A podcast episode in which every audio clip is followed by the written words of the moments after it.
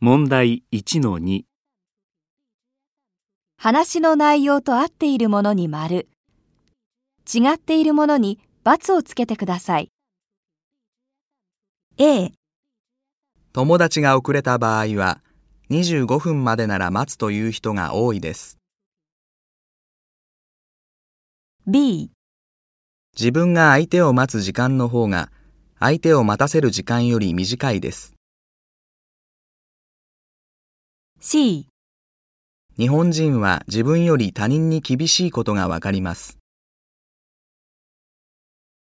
D。恋人の場合は、友達より長く待ちます。